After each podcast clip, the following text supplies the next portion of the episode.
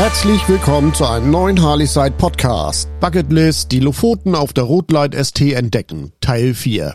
Der Tagesplan im vierten Teil. Neues Hotel im Norden der Lofoten, tolle Küstenstraße entdecken, sind Rentiere Haarwild. Heute habe ich die zweite Nacht auf den Lofoten verbracht. Der gestrige Tag mit der Fahrt zum Hauglang Beach und dem Wikinger Museum war schon klasse. Es zieht mich nun circa 220 Kilometer weiter in den nördlichen Bereich der Lofoten. Am gestrigen Abend habe ich ein kleines Hotel in Sandtalk gefunden. Erst bin ich aus dem Hotelangebot nicht schlau geworden, aber die wichtigsten Dinge passten. Die wären ein gutes Frühstück, eigenes Bad mit WC und möglichst in der Nähe vom Meer. Preislich gesehen würde ich schöner Wohnen vorziehen, bin ja schließlich auf den Lofoten und nicht nur auf der Durchreise. Ich habe ein Hotel aus der Best Western Signature Collection gefunden. Das Hotel sah auf den Bildern zwar nicht besonders modern aus, gehört aber zu den Best Western Signature Collection, was bedeutet, dass dieses Hotel nicht den Markteinschränkungen unterliegt und in der Regel privat geführt wird. Jedenfalls habe ich dort gebucht und nun noch die richtige Strecke raussuchen aussuchen. Ich bin ja nicht wegen den Hotels auf der Insel. Ich habe wieder sehr schönes Wetter und der Plan ist, eine Strecke zu finden, wo ich entspannt auf der Harley am Meer entlangfahren kann. Diese Tour bin ich sehr spontan angegangen, weil sich das Zeitfenster gerade ergeben hatte. Deswegen gab es keine Vorbereitung, was für mich aber nicht sonderlich schlimm ist. Ich kenne aber durchaus Harley-Biker, die so eine Tour bis ins Detail durchplanen. Das kann richtig Spaß machen und gehört mitunter dazu. Für mich ist es auf die spontane Art mehr Abenteuer, jedoch bin ich allein unterwegs, dann ist es in der Regel kein Problem, irgendwo unterzukommen oder so lange zu fahren, bis man was gefunden hat. Ich habe wohl eine der schönsten Strecken am Meer entdeckt. Die Rotlight hat die Boombox GTS Navigation. Im Grunde ist es einfach, eine schöne Strecke zu finden, muss ja nur das Ziel eingeben und aussichtsreichste, schnellste, kürzeste oder kurvenreichste Strecke auswählen. Je nachdem, welche Boombox ihr habt, solltet ihr diese Begriffe im Bereich der Routenoption finden.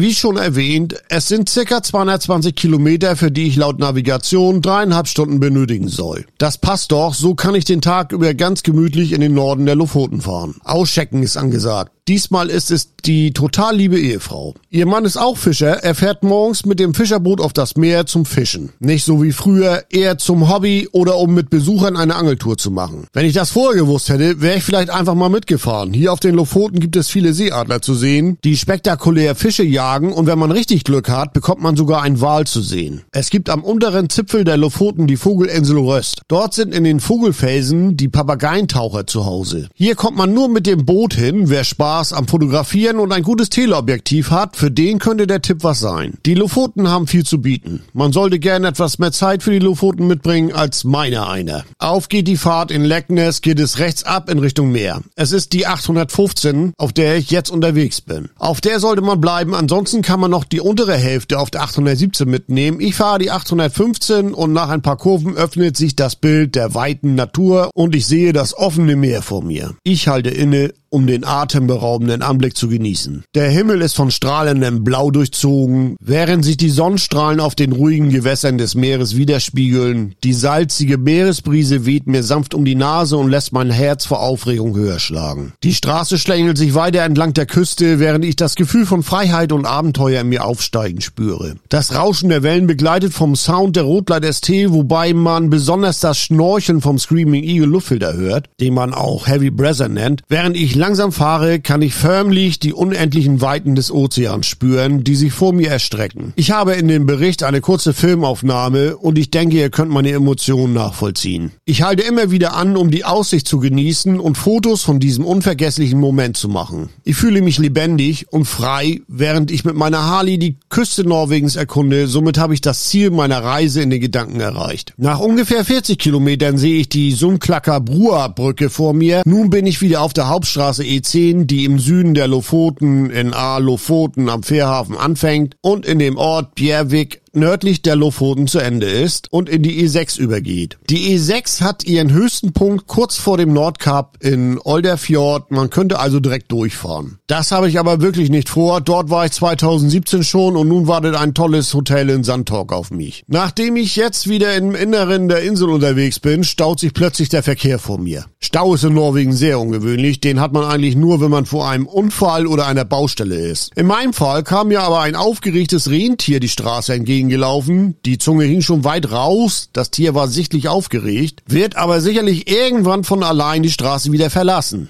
Die Norweger sind in dem Fall sehr entspannt und halten einfach an, um das Tier nicht zu gefährden. Bei Wildunfällen und bei Unfällen mit Personenschaden muss in Norwegen die Polizei unter 112 oder 113 gerufen werden, wobei es ja generell die europäische Notrufnummer 112 gibt, mit der sollte das im Notfall immer klappen. Haarwildklausel, Versicherung, fallen Rentiere und Elche unter Haarwild. Wie so oft ist die Versicherung bei Fahrten ins Ausland wieder ein Thema. Genauso wie es eine Osteuropa-Klausel gibt, mit der man sich beschäftigen muss, wenn man ins östliche Ausland fahren möchte gibt es eine Haarwildklausel in der Teilkaskoversicherung, die genau regelt, was bezahlt wird und was nicht. Das kommt auf deinen Vertrag und Versicherer an. Während Rehe, Hirsche, Hasen, Wildschweine, Murmeltiere, Füchse, Dachse, Luchse, Gänsen und Fischotter in der Regel dazugehören, sind Igel oder Kriechtiere nicht dabei. Und genauso wenig gehören Haustiere oder Nutztiere wie Hunde, Katzen, Kühe oder Pferde zum Haarwild. Rentiere, die in den Kreuzworträtseln auch Rehen genannt werden, sind die Nutztiere der Lappen. Am Ende habe ich auf den Lofoten in Sandtork wieder einen tollen Spot gefunden, an dem ich mich direkt am Meer so richtig entspannen konnte. Das ist sowieso eine Besonderheit an Norwegen, diese besondere Stille, je höher man in Norwegen kommt, umso stiller wird es um einen herum. Im nächsten Teil geht es wieder in Richtung Heimat. Ich fahre über den Polarkreis in Schweden und es ist komplett vorbei mit dem schönen Wetter. Aber das weiß man im hohen Norden vorher, dass es mitunter nass werden kann. Dafür habe ich mega Sonntage auf den Lofoten gehabt. Das war jetzt erstmal viel viel wichtiger. Den Beitrag und viele Bilder dazu findet ihr auf www.harleyside.de. Vielen Dank fürs Zuhören und bis zum nächsten Mal.